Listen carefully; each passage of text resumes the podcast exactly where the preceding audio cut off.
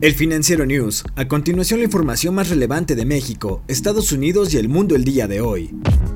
El presidente de Estados Unidos, Donald Trump, firmó este jueves una ley para financiar al gobierno hasta el 11 de diciembre, evitando la posibilidad de un cierre cuando comience el nuevo año fiscal. Trump firmó la propuesta de ley aprobada el miércoles en un amplio acuerdo bipartisano. Todo esto poco después de volver de un acto de campaña en Minnesota. La ampliación temporal plantea el escenario para un Congreso con pocos poderes lo que queda del año y donde el resultado de las próximas elecciones presidenciales marcará la agenda. La ley para superar los límites de gastos era necesaria porque el Senado, controlado por el Partido Republicano, no ha tramitado ninguna de las 12 leyes anuales sobre este tema y que financian el 30% del presupuesto utilizado por el gobierno y que se aprueban todos los años en el Congreso.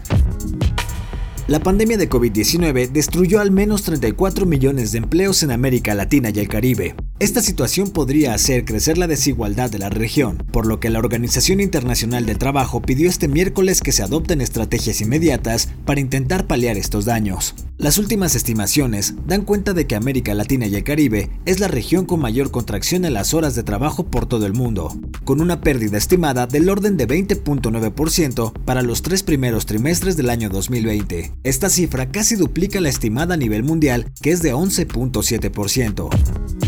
La bolsa de Tokio suspendió las operaciones durante todo este jueves, congelando la compra y la venta de miles de empresas, en la peor interrupción registrada por la tercera bolsa del mundo. La operadora de la Bolsa de Tokio informó que el problema se produjo debido a un cambio sin éxito a sistemas de seguridad auxiliares, esto tras un fallo de un hardware.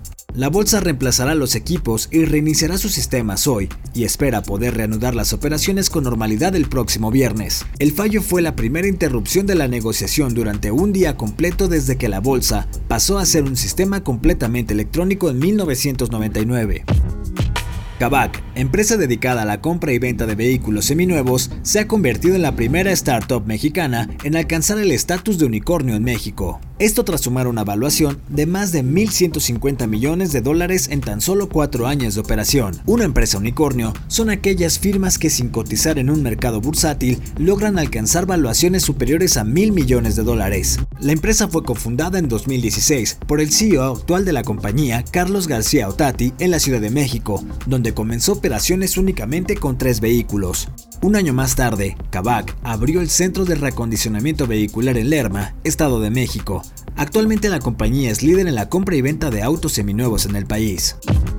Facebook anunció este miércoles que algunos usuarios ahora pueden enviar mensajes entre Messenger e Instagram. Este es el primer paso hacia una plena integración de los tres servicios de las redes sociales independientes de la compañía. Los ejecutivos también están evaluando agregar una versión limitada de Messenger a la aplicación principal de Facebook, como una forma de alentar a los nuevos usuarios a comunicarse con otras personas sin descargar una aplicación adicional. Messenger era originalmente parte de la aplicación emblemática de Facebook, pero se independizó en 2014 a pesar de el rechazo de los usuarios. El director ejecutivo de Facebook, Mark Zuckerberg, anunció el plan para integrar Messenger, Instagram y WhatsApp a principios del año 2019. Facebook ha calificado el esfuerzo como un beneficio para los consumidores, afirmando que a la larga les permitirá enviar mensajes a un grupo más amplio de personas desde el servicio de su elección. Hasta la próxima entrega del Financiero News. Yo soy Daniel Maldonado y la producción es de Daniel Díaz Elmou.